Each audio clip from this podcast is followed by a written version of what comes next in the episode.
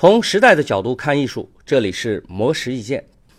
时至今日，刺青纹身仍然会被一些人视为颓废败坏的符号，但是并不能阻止它变成一种新潮的生活态度。不过，在大部分年轻人都喜欢欧美风格刺青图案的时候，北京的刺青师陈杰则是通过独具特色的水墨刺青图案俘获了大众的关注。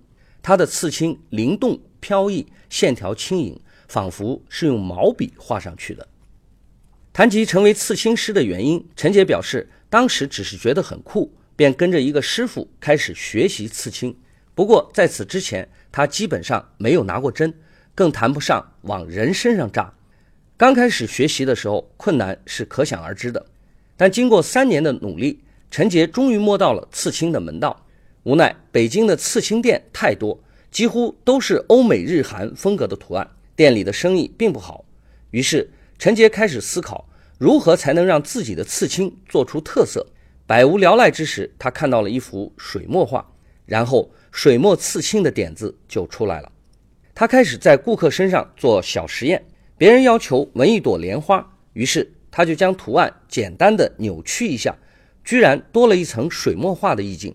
而顾客看见了也不生气，还相当满意。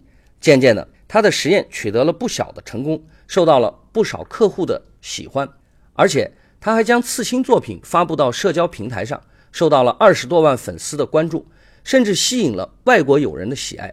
如今，陈杰已经刺青十余年，无论传统水墨还是蒙太可掬的小动物，只有顾客想不到，没有什么他做不到。当欧美文化大行其道时，陈杰通过他的水墨纹身反而跳跃出来。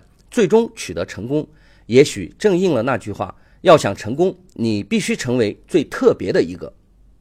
以上内容由魔石意见整理，希望对您有所启发。魔石意见每晚九点准时更新。